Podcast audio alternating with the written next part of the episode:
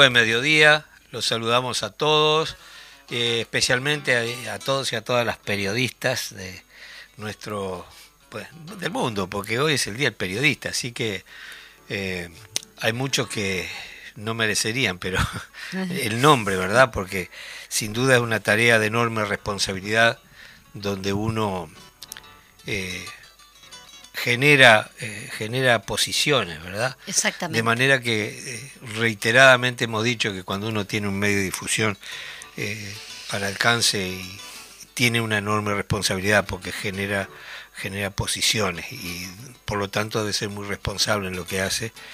En estos tiempos donde la mentira es una herramienta política tan usada, ¿no? Así que, Majo, un abrazo grandote. Usted tiene diploma y todo, yo no. No bueno, soy no, pero capaz que eh, va también en el tema de la comunicación y cómo uno comunica y la responsabilidad, como tú lo decías.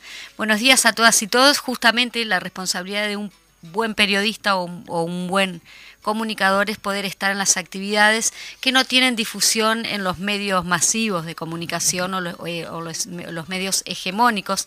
De eso justamente, si te parece, Eduardo, ayer estuvimos cubriendo tres actividades este, con el compañero Juan Landaco, una de ellas justamente fue la presentación del libro eh, me están haciendo señas. Bien. Sí, antes de ir a la nota, que es muy importante, eh, yo quiero un, saludo muy especial para toda la familia de la guitarra y la familia personal del Toto Méndez, este compañero entrañable con que abrimos el espacio hoy con esa música que llama Y no entendieron nada, que da nombre a uno de los discos más formidables de guitarra eh, de nuestro país. Una persona muy querible, yo lo conocí cuando tenía unos 13 años más o menos y desde entonces he seguido cerca o más o menos eh, siempre sabiendo en qué andaba el Toto y el Toto ha sido un ejemplo de persona, su integridad, su, bonomía. Y por cierto, los duelos que hacemos los músicos son compartiendo la obra de los autores. Eh, ojalá eh, la gente tenga tiempo para abrir su, su, página que está en internet y conozca un poco más quién era Eduardo Toto Méndez. Este es un trabajo de él y sus compadres, un disco que hizo formidable, que ya digo, búsquenlo, está editado, no, no recuerdo exactamente porque sé, yo ya lo voy a, lo voy a chequear. Sí, quizá en el corte podemos buscar y pasar la información después. Pero este, un abrazo muy grande para Nelly, su compañera y su hija Adriana.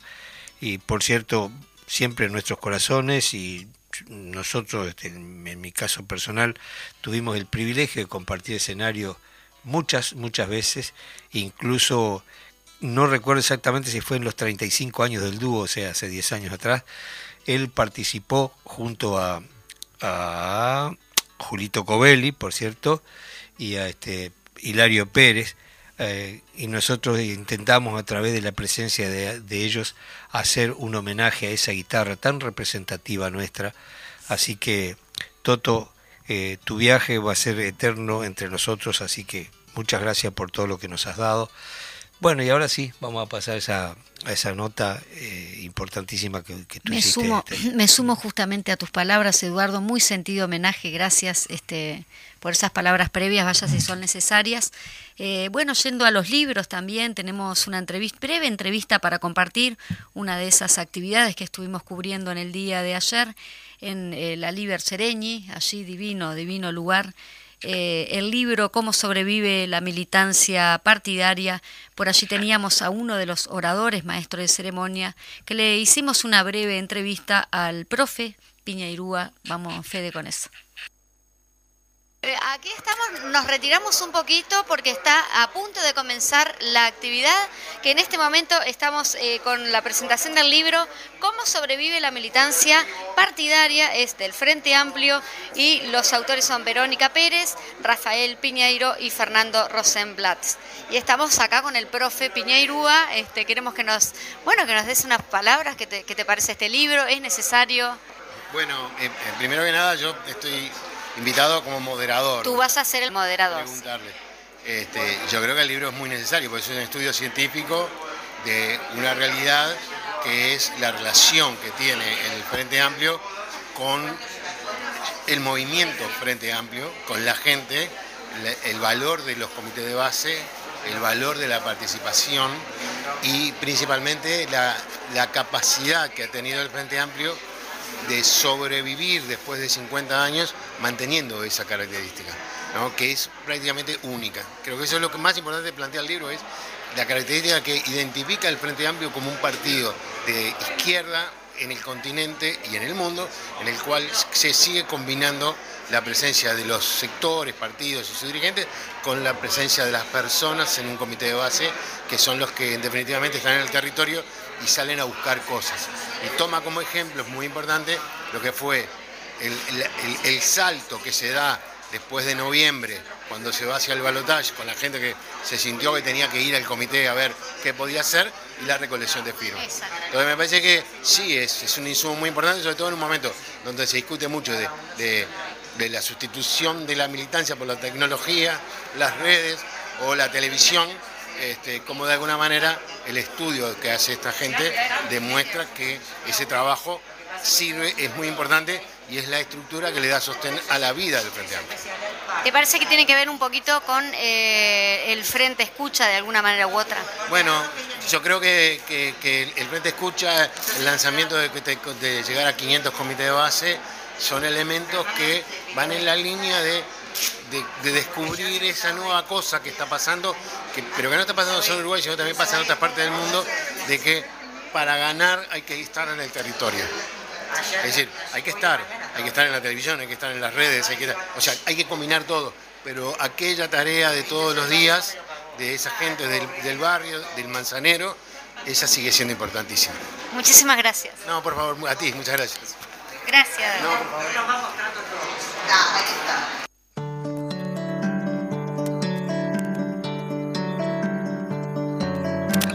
suerte hay mucho material para estudiar eh, y hay gente que se ha dedicado a dedicar, eh, se ha dedicado a, estudiar eh, seriamente los procesos históricos recientes que necesitan es una, una versión clara, porque hay gente que quiere cambiar la historia, tiene muchos medios para hacerlo, y la historia la que es, es, no hay vuelta, y sobre todo nuestras generaciones que la vivieron, a veces nos sentimos muy dolidos, ¿no? gente talentosa, con capacidad, que utiliza esa capacidad para mentir o para tergiversar. ¿no? Eh, sí, a veces se puede cambiar la realidad, pero eh, transformar la realidad para, para mejorarla, ¿no? Independientemente de lo que ya pasó, no se puede modificar. Por cierto, sí, lo que ya pasó, pasó, pero tiene que tenemos que saber qué fue lo que pasó, no lo que, lo que quieren hacernos creer que pasó a través de los medios, ¿no? Eh, bueno, yo te voy a pedir permiso porque quiero escuchar una canción que me gusta muchísimo, que eh, habla mucho de la amistad, de lo que es este eh, el valor del amigo, ¿no? decía Donata que un amigo es uno mismo en la piel de otro y de alguna manera puede ser. Y en esta milonga que canta Alfredo Citarrosa, que se llama Sin caballo y en Montiel, hay una exaltación de ese, valor tan importante. Bueno, vamos a escucharla.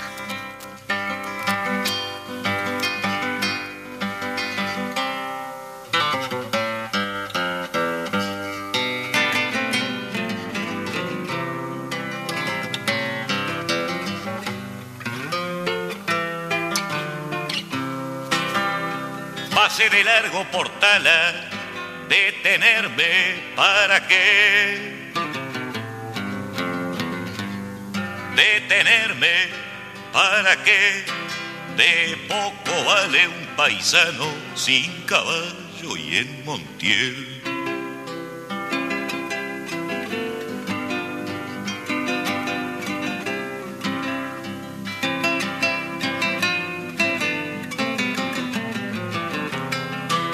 Crucé por Altamirano, por Sauce Norte crucé, barro negro y huellas hondas, como en denantes hallé, de recuerdos y caminos, un horizonte abarqué, lejos se fueron mis ojos, como rastreando el ayer.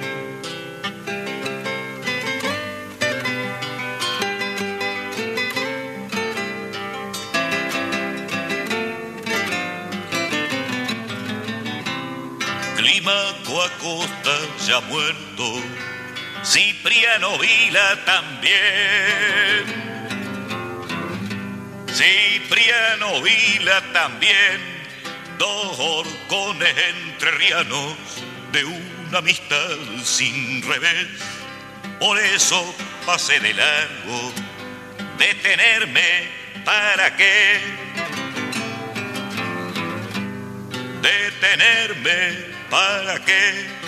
De poco vale un paisano sin caballo y en Montiel.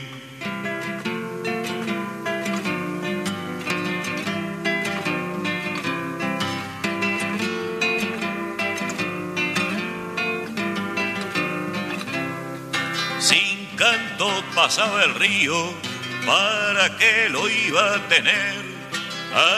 Ancho camino de fugas callado tiene que ser. Con mirada de otros años y otros tiempos contemplé sobre un mangrullo de talas el palmeral de Montiel. La sombra de mi caballo junto al río divisé, se me enrollaban en el alma las leguas que en.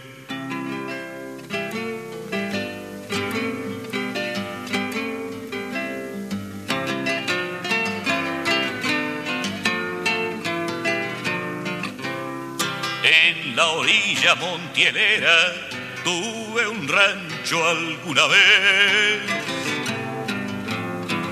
Tuve un rancho alguna vez lo habrá volteado el olvido, será tapera, no sé, en la orilla montielera tuve un rancho alguna vez.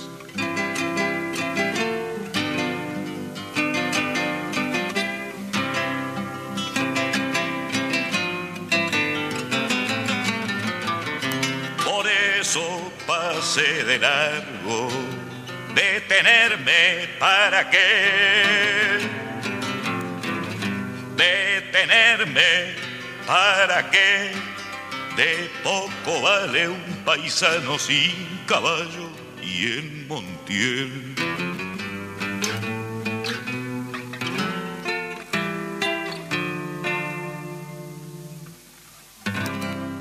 Vieron qué curiosa esa forma de milonga, le llaman la milonga entrerriana, que es más parecida a una chamarrita que una milonga, pero es una forma muy representativa de la zona del litoral de milonguear. Y Alfredo este, tiene varias canciones con ese, con ese tranquito. Y bueno, ya vieron la exaltación de la, del amigo, ¿no? O sea, como que el lugar pierde sentido muchas veces si no están esos valores que, que nos recibieron fraternalmente en otros pueblos, eh, y vos vas y ya no están, y bueno, ya pierde sentido ese paisaje que te maravilló con, con los afectos de los amigos, ¿no? Así que esa milonga de, Donata cantada por, por Alfredo además es este, memorable, ¿no? La versión. Este. Nosotros estamos como muy muy libristas hoy. Tenemos sí, hay mucho eh, libro. Hay mucho libro en la vuelta. Uno de los que justamente ameritaba la, entrevista. Después tenemos uno sobre la mesa, pero que lo vamos a dejar sorpresivamente para el invitado que vamos a tener eh, a la segunda media hora. Y también eh, felicitar a los compañeros, las compañeras de Crisol, que en el día de ayer, otra de las actividades que estuvimos presenciando, queremos estar en todos lados y a veces es, es un poquito complicado, pero bueno, aquí nos mandan que eh, la, la presentación de la tercera edición del libro frigorífico que se transmitió por YouTube a través de APU, que es la Asociación de Prensa. A su vez, mandamos saludos a APU, a todos los compañeros afiliados de APU. Eh, y bueno, por acá nos mandan, y se hicieron posible, eh, se hizo posible la representación, por allí estaba Rubén Olivera, también en la mesa estuvo la, el compañero Gastón Grisoni, y eh, Chela Fontora y la hija también de, de, nuestro, de nuestro escritor. El libro este se llama Frigorífico, no sé si lo, mencioné, y la verdad está, eh, estaban, eh, lo que comentaban ellos que me parece importante, interesante a destacar, es que es un libro que necesariamente está ellos como priorizan el tema de las donaciones del libro, lo, lo donan a diferentes organismos que les, les parece mejor difundirlo que venderlo. Igual también lo venden, ¿no? Pero um, una, una apreciación. ¿Cuál es la, editorial y dónde se consigue? Sí, la editorial, ya voy, ya voy, ya voy. este tengo por acá, espera un momentito porque, a veces este, me, agarró. No, tengo libro, no tengo libro in situ.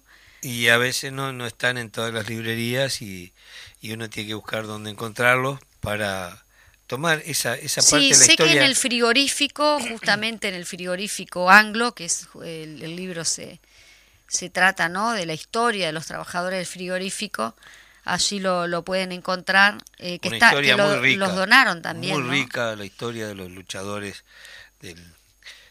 porque estaban bajo, bajo presión bueno, eh, casi en, casi esclavizados, ¿no? Laboralmente violando todos los derechos.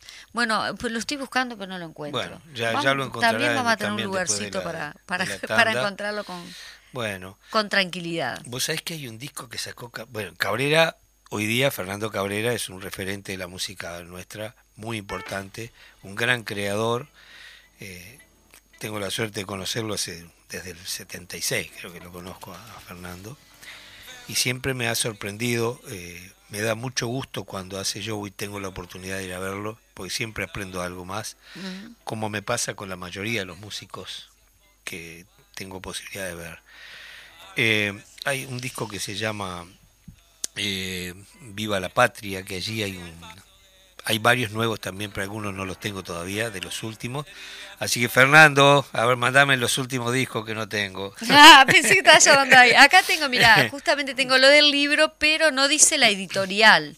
No, dice, este, el libro es de Pantaleón Olivera, Crónicas Rebeldes sobre una realidad social presentación de la tercera edición, que justamente se hizo en el día de ayer, este miércoles a las 18 horas en Crisol, pero no dice la editorial. Quizá Gastón Grisoni si nos está escuchando.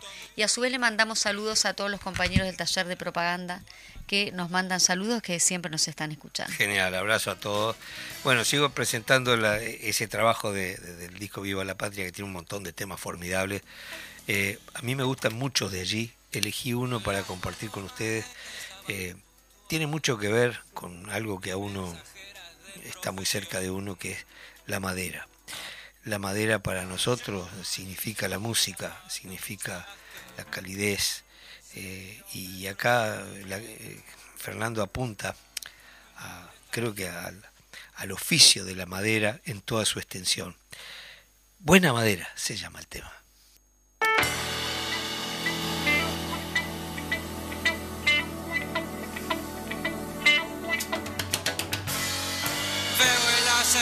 Flotando en el aire.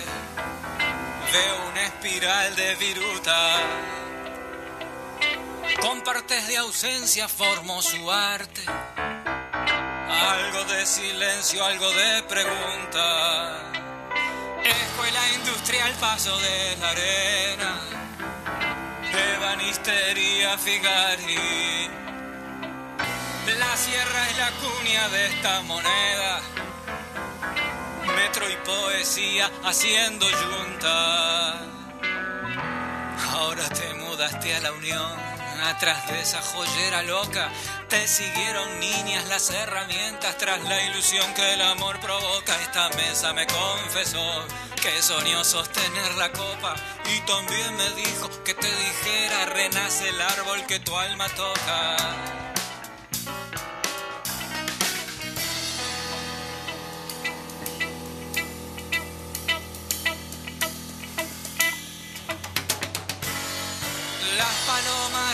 Regresaban puntuales, mensajeras de profesión.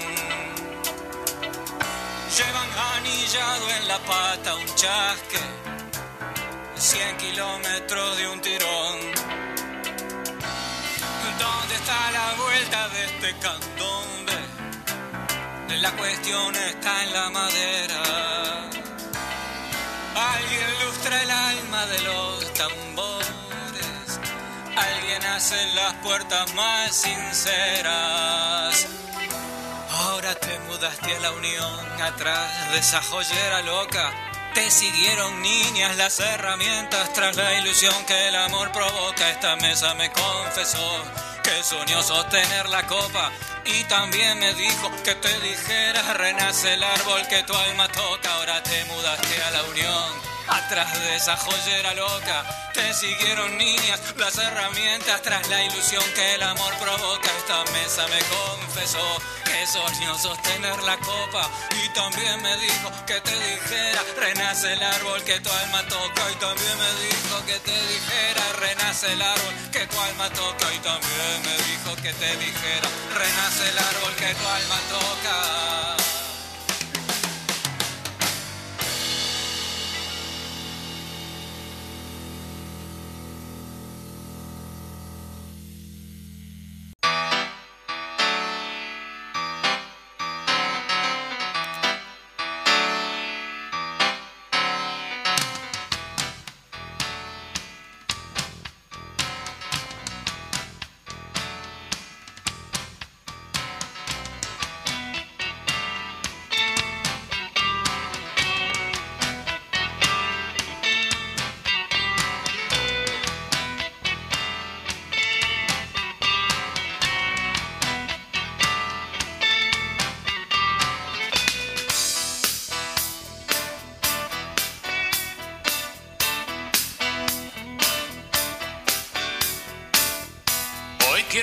apostarle al vino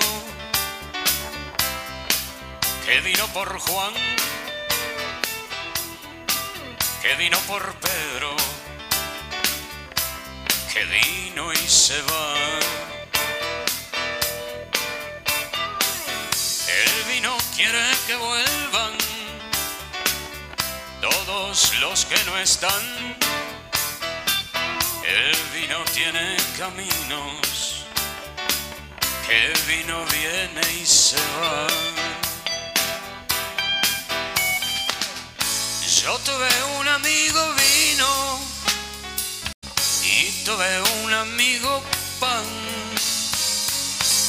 sobre esta misma mesa nos bebimos la amistad.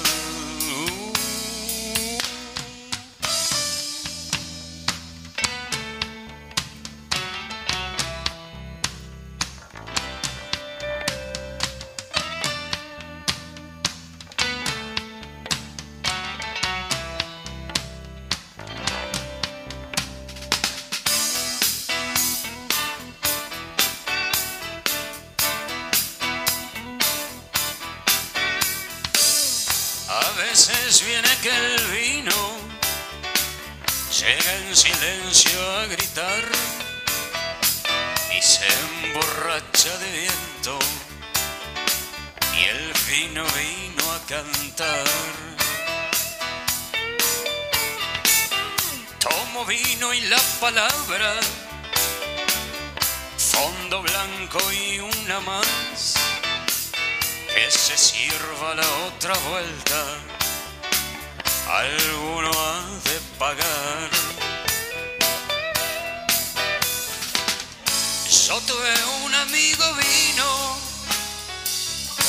tuve un amigo pan, que sobre esta misma mesa nos bebimos la amistad.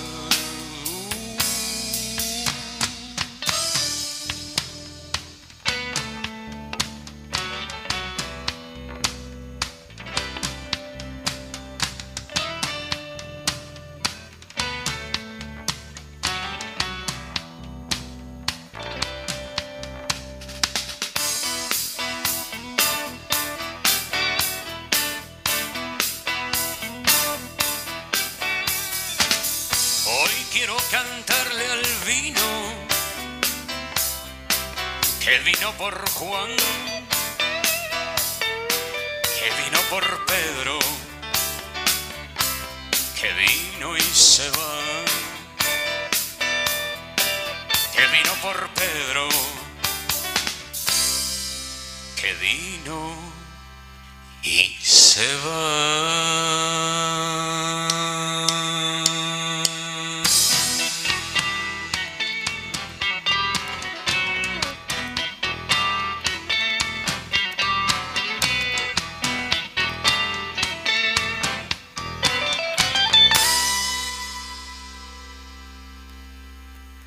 Tres genios se juntaron para hacer esta obra. Eh, Pipo Espera, que anda por allá, por las Italias, el corto Buscaglia, ese querido corto que tanto nos ha dejado, y el Dino también, que nos ha dejado recientemente, pero que está siempre presente. Esta canción que compusieron hace mucho tiempo, Hoy quiero cantarle al vino. Eh, no sé los músicos que conforman este, el elenco de esta grabación.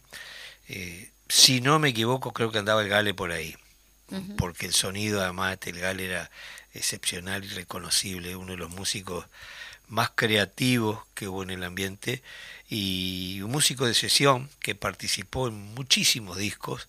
Eh, Yo tuve la suerte de grabar muchas veces con él eh, como bajista y como arreglador de muchas cosas, inclusive este, con el dúo grabó muchas veces, ¿no? Eh, ¿Qué tenés para contar? A ver. No, eh, estaba mirando que no fuimos al corte. Tenemos que ir al sí, corte. al corte, ya sí. fuimos. Fuimos. bueno, hoy estoy medio dormida, no sé qué me madrugué mucho igual. Ay, sí, Caí sí, en sí. la radio a las no sé, a las seis, no, mentira. Hoy Este, quiero no, cantarle al vino. dicen, no hubo vino anoche. Mucho. Me, me gusta esa canción principalmente por eso. Sí. Me dicen que el libro es de la eh, fin de siglo, eh, Bien. frigorífico. Bueno, a la Eh, editorial Fin de Siglo entonces recurrimos y a- obviamente está en todas las librerías ese libro sobre el frigorífico porque realmente es parte muy importante de nuestra historia de las Sí, luchas sindicales. ¿no? Sí, eh, y después voy a pasar acá una actividad, eh, 70 aniversarios de Adeom Maldonado. Van a festejar, van a festejar el día 11 de septiembre a las 16 horas. Eh, por acá hay varias bandas, dentro de las que se destaca Larbanua y Carrero, el alemán, eh, bueno, que va a haber castillos inflables, espectáculos artísticos por acá. Vio, que la, la plaquita tiene como mucha mucha cosa, Mucha así información. que mucha información, así que a partir de las 16 horas se está convocando para este aniversario. Saludamos a todos los trabajadores de ADEOM.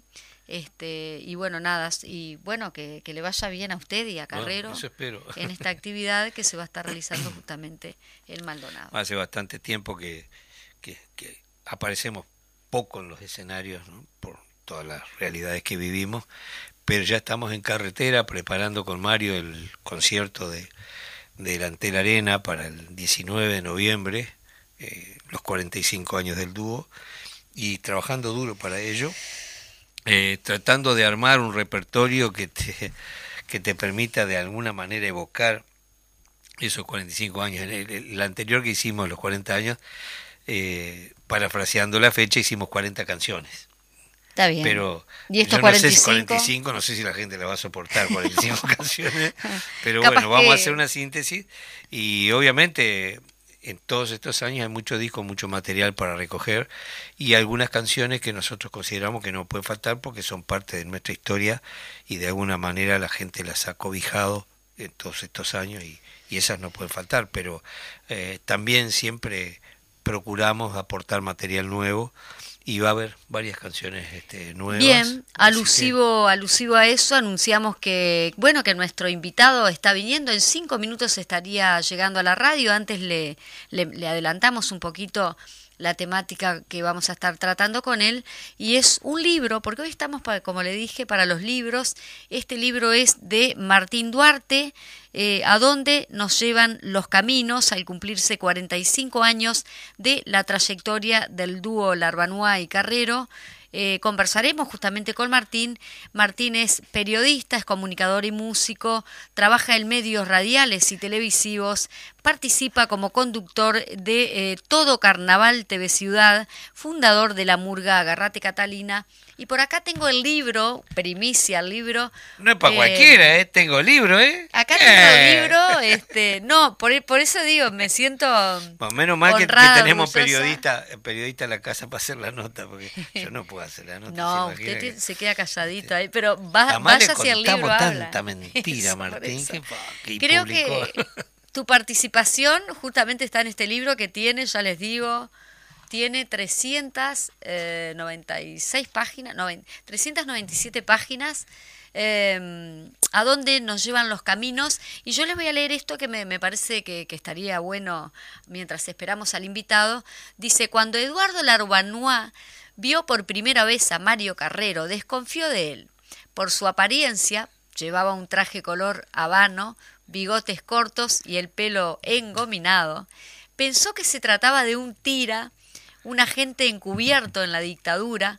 Fue un festival de folclore en Paysandú en 1973. Después, los entretelones del espectáculo y el regreso en ómnibus a Montevideo, en el que por casualidad compartieron asiento, permitieron que los músicos conversaran en profundidad, reconocieran en el otro la misma sensibilidad artística, social y política, y entablaran una amistad que los impulsó a construir un camino musical juntos. Ese encuentro improvisto, el, eh, es el primero de muchos hitos en la historia del dúo Larbanois y Carrero, emblema de la música popular uruguaya. Me da gracia esa presentación porque en realidad habla de lo prejuicioso que éramos en aquellos tiempos y lo Sí, también claro. este eh, como la imagen a veces te, te- Se- perdón, hace- en te- aquella te época y sigue pasando eso 70, ahora. Sí, sí, pero este además eh, la gente del interior siempre fue muy prejuiciosa con los montevideanos. Sí. De hecho, este eh, de- decíamos nosotros Esos lo- lo- la gente la gente del interior somos desconfiados como caballo tuerto porque desconfiaba siempre que te porque además te enseñaban yo recuerdo, para que sepan que no es novedad el tema de la de, de, asustar a la gente a través de, los de los medios, ¿no? Yo recuerdo que en Tacuarembó cuando era chico te decían, no vayas a Montevideo, te estoy hablando de la década del 60, ¿no? 50 y pico, 60, no vayas a Montevideo porque te matan en la calle y te roban los Ah, sí, la inseguridad era impresionante. el terror poniéndote encima para que vos, este, no sé, te encierres, yo que sé cuál es el, el objetivo del sistema, ¿no? Por consiguiente, se nota que no es nueva la situación. Eh, y entonces vos tenías un prejuicio. Eh, y cuando venía a hablarte a alguien de Montevideo, ya primero vos te, te, te, lo, te lo ponían de la defensiva. Y después sí. capaz que le abría un lugarcito, ¿no? Eh, y por cierto fue una sorpresa muy grata todo eso. Bueno, acá tenemos llegando a Martín. Hola, Martín. Un placer recibirlo, Martín. Muy bien, Muchas acá estamos saludando. Por, suerte, le digo, tenés una periodista que te va a hacer la nota porque yo no puedo hablar de mí. Colega. Per perdonen antes que nada la demora. no, este, por cierto. Pero que... bueno, cumpliendo con el rol de padre, dejar a, los, a las 12 los gurises de la escuela y bueno, salir, salir bueno, corriendo. Feliz Genial. día, feliz día. Hoy es el día del periodista, justamente. Bueno, y igualmente. estábamos haciendo el preámbulo del libro. Eh, leyendo un poquito este esto es muy muy muy emotivo el eh, lo que relatan acá justamente de cómo, de cómo surge este libro. Eh, pero a mí me gustaría más este, preguntarte eh, qué te surge. ¿Qué te surge a ti para, para, escribir justamente sobre estos músicos? Porque en particular, digo, vos podés decir, bueno, hay a muchos músicos que de repente amerite un homenaje con, con, con un libro de estas características, pero fue Larva No hay Carrero. ¿Por qué? Bueno, primero este, yo, yo lo, pongo ahí un poco en, en en la nota de autor, este, introduciendo un poco el trabajo, este, la admiración, eh, todo parte de ahí, de, la amistad, eh, del cariño que generamos, porque, o sea, yo no los conocía como eh, personalmente, este, fue a través del rol de, comunicador que nos empezamos a juntar, en aquel momento yo este, estaba sobre todo en M24, que hicimos una, serie de, entrevistas, de encuentros, y este y bueno, fue lo, que motivó en un principio sacar un disco que era de versiones, que invitamos a, distintos colegas a, versionar canciones. Y bueno, ahí se, generó un lazo este, eh, que, bueno, que fuimos intercambiando. Este, y de alguna forma, eh, yo creo que, también la fecha es muy significativa. Eh, es, muy importante, no solamente este, a nivel de, lo que significa el número de 45 años de, de, de, resistencia a nivel del canto popular, pero también 45 años de, de aguantarse, porque es, es, todo, todo, un, todo un tema, ¿no? El, el, los grupos, a mí me ha tocado pasar este, eh, en, en, grupos colectivos capaz que más grandes, de, las murgas, y, y, la convivencia también a veces es complicada, eh, en, en, en, un dúo, en un trío, en un cuarteto, en una murga, en una orquesta sinfónica, y es admirable. Eh, yo, el, el libro parte del, cariño, que son dos tipos muy queribles, o sea, eh, la, las charlas, este, yo, a, a pesar de que, que, el libro quedó gordísimo, uh -huh. quedó muchísimo material afuera. Uh. Yo, yo, en algún momento pongo este cuánta historia no la historia y, y, y, la porque aparte es un libro que recoge la historia de ellos pero la historia del país o sea este la Aronoa Carrero surge eh, como dúo más allá de, de, de del laburo como músico de Eduardo, que también está retratado este, previamente, ¿no? Su llegada desde Tacuarembó, los Eduardo, o sea. Eh, pero el dúo Laronoa Carrero este, tiene, tiene un motivo, este, surge en plena dictadura y, para combatir la dictadura de alguna forma desde la resistencia del canto popular y los, de los músicos que se habían quedado acá, este, con un objetivo este, clarísimo, y luego se transforma en un. Eh, hoy, hoy por hoy, eh, por eso yo hago y, y recalco mucho el el cariño y los queribles que son ellos, este, porque es, es difícil, eh, es, es, un medio el, el, de, los, de los artistas, que yo, yo de alguna forma también comparto, sí, sí. de que todo el mundo te hable bien de ellos también. Eh, y eso se gana, la, la, se gana en la cancha. ¿Tenías como una visión previo, como decís, bueno, me gustaba, me gustaba la música, sentía admiración, etcétera. Uh -huh. Luego tuviste como una instancia este, más, más, como más privada con ellos, sí. ¿no? En, en, esa, en esa vivencia que uno como, como comunicador, como periodista también la vive. En, en eso también te debe haber enriquecido mucho. Totalmente. Yo, eh, antes que nada, este, eh, lo, lo, lo, pongo medio gráfico ahí cuando, cuando abro el, el, capítulo de Eduardo, este, que me senté en el banquito del alumno. Este, eh, era muy particular, yo este, me cruzaba con los alumnos de Eduardo este, en la casa. Cuando, cuando, enseñando este, música. ¿Te sentabas, te sentabas en mi banco cuando yo me, me sentaba en el banquito del alumno, pero me pareció como muy gráfico el hecho de sentir, bueno, este, yo vengo a escuchar una historia. Eh, eh, una, una, historia que, que, conocía partes y otras no conocía.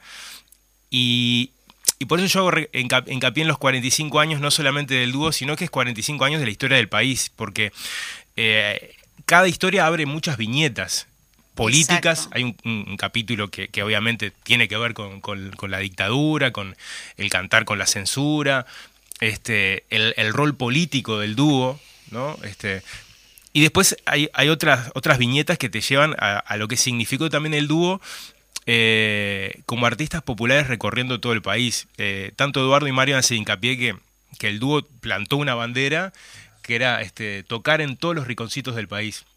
Y ellos dicen, no, si, si no, llega, si, no, si no llegamos a tocar, pasamos. Pero estuvimos en, este, en lugares donde por ahí no había llegado nadie en, su momento, donde la cultura este, eh, de alguna forma estaba vetada este, a ver, por, por, el régimen en su momento, ¿no? Este, la, dictadura, pero también porque muchos artistas era difícil llegar a distintos puntos del país. Hoy cuando uno ve que está todo tan tan cercano, entre comillas, ¿no? a través de, las redes o de la comunicación, este, eh, es muy pintoresco las primeras giras de ellos que aparecen retratadas en el libro, cuando este, en la onda, en, la bodega de la onda, cargaban los parlantes, los, los subían y, con eso salían a, trillar este, los, caminos de la patria. Sí, es verdad, justamente lo, hablábamos antes de, que tú vinieras, de que en realidad eh, la, eh, la concepción que tenía justamente Eduardo de, de, Carrero es, bueno, ese de Montevideo, ¿no? que también, tú lo mencionabas, que marcaba una cultura y creo que se sigue marcando un poquito, inclusive cuando decimos vamos nos vamos para afuera o lo que sea, ¿no? Claro, sí, sí, que Eso creo que se menciona mucho, este eh, que antes era como el miedo, ¿no? De venir a, a Montevideo. También lo menciona Rubén Yáñez, cuando eh, Rubén Yáñez, no, perdón, este, tengo la cabeza Rubén Yáñez. Este, mm, lo menciona el Pepe Vázquez cuando él viene a vivir a Montevideo, todo eso de subir corriendo al ómnibus, ¿no? Sí, sí. Este, ¿qué, bueno, el Larva, por ejemplo, me contó y este, Tenemos una primicia con lo del libro. La gente ni siquiera sabe de que está en, digo, no está en venta todavía. Sí, sí, esta semana, este, eh, empezó a distribuirse ya. Sí, sí, sí. ¿Dónde se puede conseguir? Y están en, todas las librerías. Va a llegar al interior también. Hay como un esfuerzo de la editorial. ¿Cómo corresponde? Sí, sí, obviamente, porque, porque me parece que es un libro para, para todo el país, ¿no? O sea, este, desde, esa mirada fue hecho, esa es la mirada que tienen también ellos de del rol de artista y, es la, que, bueno, este, intentaremos con el libro también este, llegar a, todos los puntos, sí. Este, así que, bueno, este, esta semana empezó a distribuirse. Bien. Bueno, en lo personal te digo, para mí eh, el hecho de, tener un graficado, aparte de la historia personal, eh, muy emotivo en el sentido de que eh, los uruguayos tenemos una característica particular probablemente por la dimensión de nuestro país, donde aquel concepto de que va a ser artista fulano si vive a la vuelta de casa es real. Eh, en todo caso, deberíamos corregir, porque la gente no dice eso. En realidad te siente parte de la cosa, y eso es lo más lindo, ¿no? Un país tan chiquito donde la gente te saluda con mucho afecto, con mucho cariño, eh, te respeta, ¿no? hay aquella este, eh, acoso, aquel acoso, de, suele pasar a veces cuando vos apareces seguido en los medios que te empiezan a, bueno, ahí todos los vecinos que te ven todos los días, que te saludan nomás y ya te paran, porque te vieron, entonces, ya, lo vi, ¿eh? entonces vos de repente andás haciendo mandado, porque la vida cotidiana es igual que la de todos. Andás en y, ¿viste cómo y entonces pasa también que esa condición de vivir en un, en un ámbito tan coloquial como la mayoría del país, uno se siente que, bueno, los premios, y eso son, uno, son un mimo, ¿no? Es una mimosidad, entonces no te sentís merecedor a veces, porque si estás haciendo lo que te gusta, lo que elegiste en la vida, y que encima todavía recibas premios, como lo que para mí esto es, un premio de la vida, que, que un periodista como Martín se haya tomado su tiempo para, para contarle a la gente sobrevivencia de personas que eh, no, somos comunes, como todo el mundo, lo que pasa es que el oficio nuestro de pronto nos predispone a una, a una imagen más pública, ¿no? Pero trabajamos del mismo modo, ponemos la misma energía que todo el mundo en nuestro trabajo, amamos lo que hacemos y eso, yo lo repito reiteradamente, nos exige un compromiso muy grande porque desde el momento que estás en el escenario o detrás de un micrófono, estás generando referencia. Entonces tenés que ser responsable en lo que haces. Y eso es lo que hemos hecho con Mario y lo que tenemos previsto seguir haciendo mientras nos dé la energía y el y bueno y las ganas y los objetivos comunes, ¿no? Eh, por consiguiente, tener un libro es como decir, pa. ¿Querés que lo tenga toda tu familia, los hijos? bueno, pasa un poco también como cuando hace el primer disco, ¿no? yo me acuerdo este, que cuando me regalaron la primera guitarra, después la, este, yo tenía muy buenas notas en el liceo y después empecé a bajar las notas. Entonces, este, eh, yo le decía a mi vieja, ¿no? Este, anda a estudiar, me decía la vieja, y, dejate de escuchar tanto música, ¿no? porque ya andaba con los discos, recién había empezado a usar. Anda a estudiar que bajaste tal cosa. Y yo decía, vieja, vos vas a ver que yo voy a tener un disco, voy a salir. ¿Qué vas a salir disco? Anda a estudiar. te bajaban la, te este, Y bueno, y, lograr este, acceder al disco la primera vez es toda una sorpresa. Después eh, es un trabajo permanente, ¿no? Porque el disco, yo siempre digo, es como un mojón. Vos plantaste lo mejor que pudiste en ese momento. Después ya cuando terminás el disco ya lo haría distinto. De hecho, hay un comentario entre los músicos que si los discos no se terminan, se abandonan. Creo que los libros pasa lo mismo, ¿no? Porque digo, hay tantas anécdotas y en tantos años de, recorrida que algunas quedan en el tintero y también a veces eh, tenés hasta duda de si es exactamente lo que está diciendo, se te confunden unas con otras, porque los años pasan y, bueno, se entreveran muchas cosas, ¿no? Exacto. De modo que esto es lo más acertado que le, le pudimos contar a Martín, pero debe haber... ¿Cuánto te llevó escribir? Y creo que lo, lo más interesante es lo que no se puede publicar. Claro. No, esa era una de las preguntas. Hay, otro libro para publicar. Claro, eso. Ese después. mucho después. Dijiste que quedó pila de cosas afuera. Sí, fueron... fueron y después, este, ¿cuánto te llevó a escribirlo? Y no sé si ya hicieron la presentación. No, eh, en realidad eh, está nuevito, o sea, recién, recién salido. Yo este, con, eh, Eduardo llegué a, llevarse el fin de semana antes que empezara a distribuirse. Este, a Mario todavía no sé si tomó contacto con él, porque lo, estoy, si está escuchando... lo, mostré en un ensayo, nada ah. pero es mío, le dije, déjalo ahí. Lo estoy corriendo. A Mario le tiramos las orejas porque lo invitamos al programa y no, no vino. No, no podía, no podía venir, pidió disculpas, pero este andaba complicado. Sí, ah, muy bien.